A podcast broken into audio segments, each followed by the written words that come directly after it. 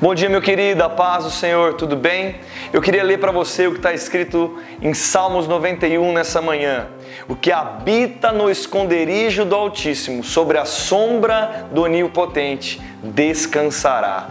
Meu irmão, existe um esconderijo em Deus, existe um lugar de proteção. Quando eu falo esconderijo, não é que é um lugar escondido, mas é um lugar em Deus, na intimidade, um lugar aonde é secreto. E eu e você precisamos aprender que nesse lugar é o lugar, o centro da vontade de Deus. Meu irmão, eu e você precisamos ter comunhão com Deus, sabe? E a gente vai descansar nele, ele vai nos guardar, ele vai nos blindar. Ei, nessa manhã, se levante e entender que você precisa ter um relacionamento com seu Pai, habitar no lugar secreto nele, habitar no esconderijo que nele está. Sabe, querido, e para isso você precisa a cada dia decidir dar um passo em oração, dar um passo de relacionamento com Deus, dar um passo na leitura da palavra, porque dessa maneira você vai estar construindo intimidade com seu Pai.